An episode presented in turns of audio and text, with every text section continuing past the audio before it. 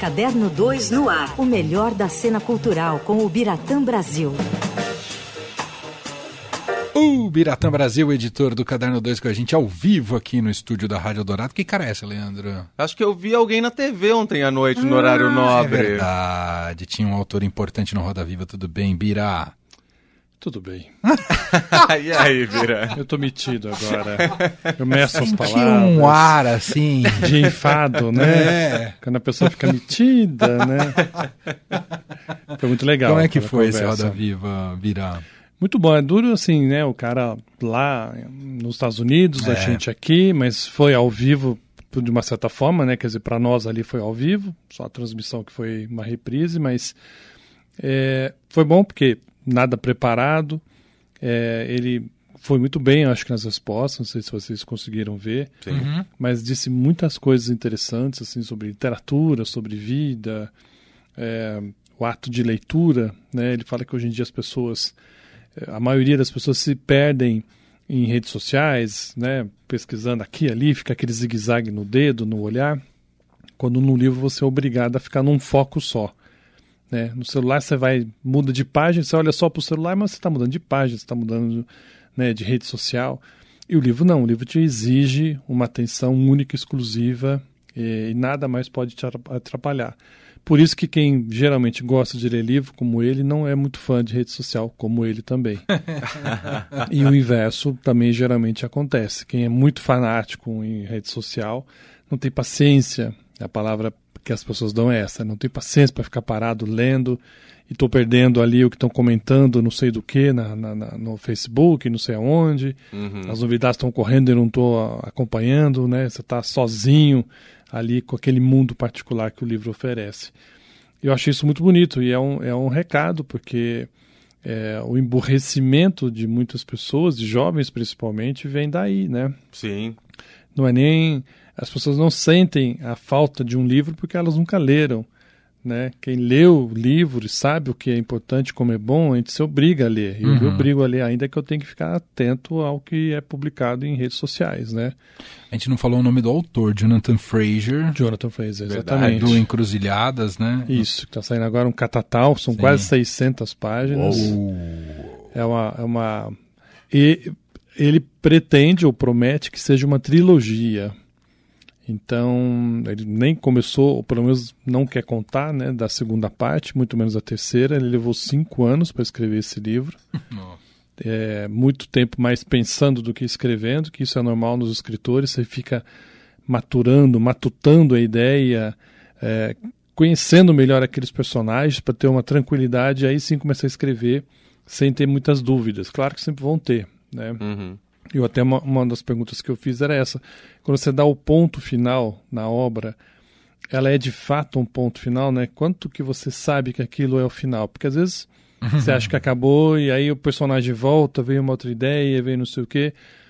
E ele falou que não, normalmente quando ele, ele demora, mas quando ele chega numa cena que ele fala, não, aqui é o fim, aqui eu estou satisfeito, que é o caso né, do Encruzilhadas, que é uma cena com dois irmãos, ele falou, não, aqui tá bom, aqui acabou e não, não vou mais continuar, né?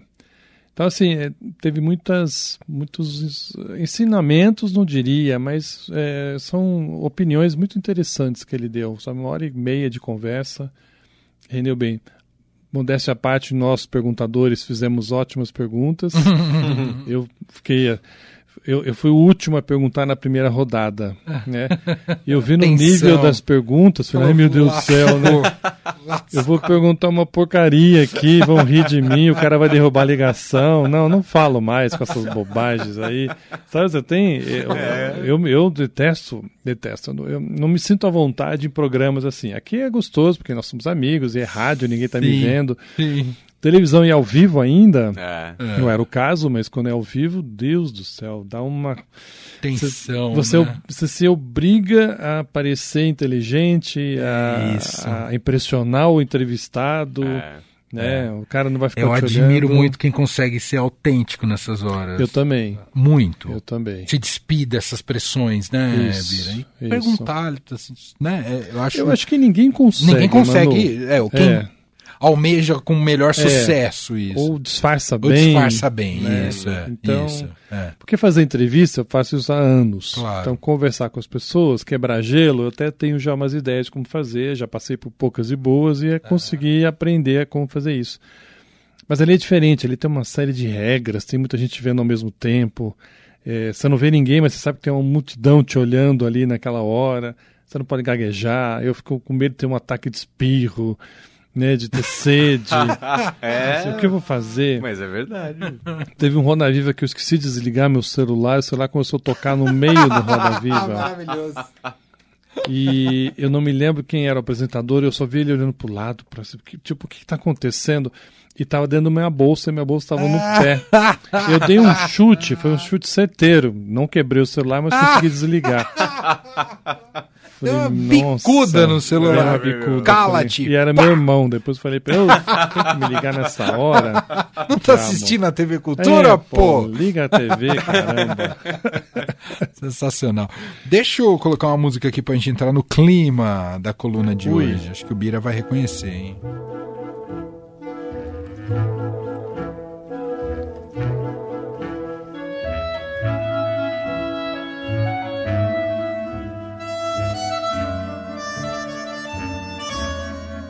Nada mais italiano que esse acordeon, né? Delícia, não? Falar do Carteiro e o Poeta hoje, Bira. Carteiro Poeta. Filme Mas não do bonito, filme, né? o filme é lindo também. Mas você ia falar é da, da edição li- literária, A né? edição da obra já foi né, traduzida aqui no Brasil anos atrás. Antônio Scarmeta, que é um chileno, quem escreveu, porque é uma homenagem, não é bem baseado, mas é uma homenagem ao Pablo Neruda, um dos maiores, se não o maior poeta chileno né, de todos os tempos, um dos grandes da história. E esse ano faz 50 anos da sua morte. Não tão já, é em setembro, ele morreu em 73, setembro de 73, numa morte que até hoje ainda é um enigma Sim. né? É, aparentemente ele foi envenenado, aparentemente induziram o corpo dele a, né, a, a morrer mesmo e está se levantando muita questão agora. Não está definido, mas a corte que está julgando isso lá no Chile está encaminhando para a ideia de que não foi acidental. Ele foi realmente assassinado de uma maneira encoberta, mas ele morreu né, no hospital é, dessa forma. Mas voltando a falar dele, o motivo é a reedi- reedição né, dessa, dessa obra do Antônio Scarmeta, O Carteiro Poeta, que quem não viu o filme, aconselho ver, deve ter algum serviço de streaming, Acho que sim, né? né? Provavelmente. Que quando saiu, quando estreou aqui em São Paulo, fez muito sucesso nos anos 90, Muito. porque é basicamente a história de um carteiro que leva correspondência para um poeta, que no caso é o, o, o Pablo Neruda. Ajuda. né, Uhum. que morava numa ca- casa maravilhosa, acho que em Vinha del Mar, de, de frente para o mar. Até hoje a casa é muito linda. E ele tem uma namorada e ele quer encantar a namorada do carteiro, né, um homem simples, um homem humilde, com pouca instrução. E nessa amizade que ele cria com o, com o poeta, o poeta vai dando umas dicas de como ele pode né, conquistar Impressionar. impressionar a sua amada e claro a poesia né nada melhor do que uma poesia bem escrita e bem falada para derreter qualquer coração né mas o, o, o grande lance do filme além da história são os dois atores né era o Felipe Noiré que fazia o Pablo Neruda ele tem realmente um tinha ainda tem um aspecto muito parecido né, meio gordinho o rosto meio redondo então lembrava muito Neruda mas eu acho que o grande, o grande lance do filme é o carteiro, que era um ator italiano chamado Massimo Troisi, que morreu muito jovem. Esse foi um dos últimos filmes que ele fez, acho que o penúltimo talvez. Uhum. Morreu com 30 e poucos Nossa. anos.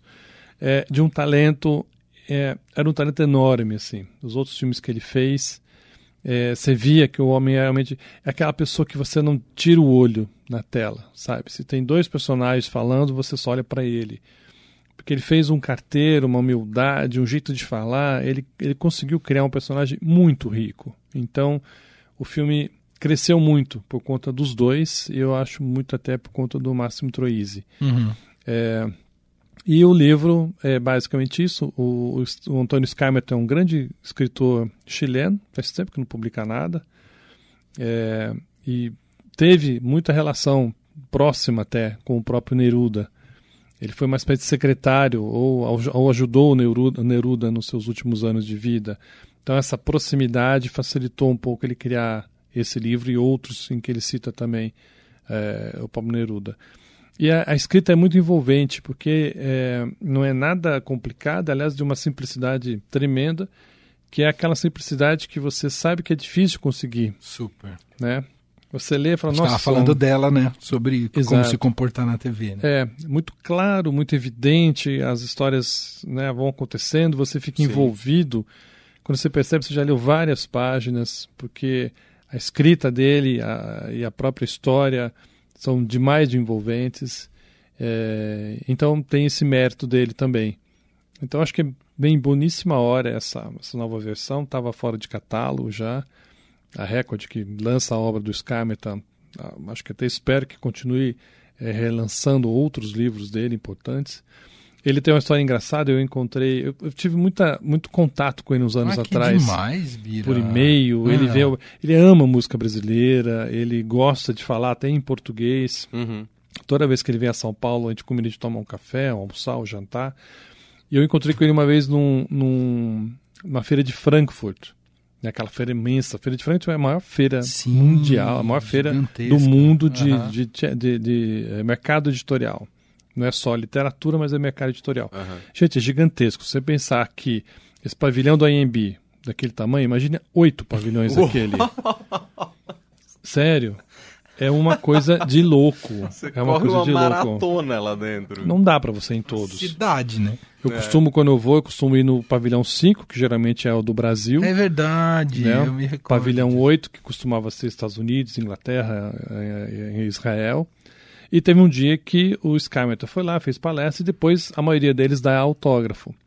E eu vi lá ele, a gente tinha combinado de almoçar, naquele, naque- era, uma- era uma, fim, fim de manhã, início de tarde. Ele fez tudo lá. E eu percebi que uma hora chegou um rapaz com os livros, eh, eu estava meio distante, não estava perto. Eu vi que ele fechou um pouco a, a cara, assim, né, o, o e olhava assim para a pessoa, e assinou uns livros, a pessoa falou uma coisa, ele respondeu, ficou ali um- uma conversa que ficou meio tenso, tenso né? Hum. Aí acabou a fila, falou, vamos almoçar, vamos almoçar. Eu falei, eu falei, Antônio, o que aconteceu ali, né? Eu vi que você não estava. Ele falou, é, existe uma, uma máfia de autógrafos. As pessoas chegam às vezes com oito livros, nove livros, para eu autografar, e eles vão vender esses livros. Porque eu não ponho, eles não pedem para botar o, nome da pessoa, põe só para assinar, Antônio Scarmeta. Então eles vão vender esses livros porque está autografado. Então eu autografo quando vem alguém com muita cara. Se eu percebo que tem um jeito realmente de ser meu fã, eu vejo que o livro está dobrado, está lido, Uhum. aí eu assino. Mas quando não, eu assino dois. Cara, de novo. Eu assino dois. Só dois, dois. E olha lá, e às vezes um, se a pessoa tá meio mal É, ele encarada. ainda assina, né? Ele ainda É. assina, ele não descarta. Eu falei, olha isso. Ele falou, é. As pessoas vão vender esse livro autografado por um preço muito maior. E lógico, está autografado, tem valor superior, Claro. né? Claro. Então eu falei, olha só, Que absurdo. vivendo e aprendendo. E foi bom o almoço? Não me lembro, mas deve ter sido. Ele é um ótimo É. papo, é conversador, você não precisa nem falar nada, ele já vai contando tudo, Ah, tem histórias para contar. Viveu no Chile na fase mais terrível, Sim. né? A queda da Allende, que também esse ano faz, né, 50 anos. Em setembro, 11 de setembro. 11 de setembro chileno é o aquele mais terrível né, de todos. Uhum. Foi a morte do, do Allende, né? E entrando Pinochet no, no lugar. Então ele viveu essa época, né, lá no Chile, já você morava lá, ele convivia com os escritores, com essas pessoas, então ele tem muita história para contar. É uma pessoa muito agradável. Muito bem. Bom, Carteiro e o Poeta sendo relançado. Qual que é? Editora Record, então, Editora né, Record, Bira? deixa eu ver aqui. Aqui tem o, ó, são 176 páginas, o livro está custando, em média, 55 reais. Boa. Uns mais, outros menos. Não tem o valor aqui. Sai versão digital também? Tem. Uhum. Só que aqui eles não deram o, O serviço, o Aham, preço. aham, né? Tá. O filme, o, o- é engraçado porque a, a gente chama o carteiro poeta, mas a- o original chama-se Ardiente Paciência.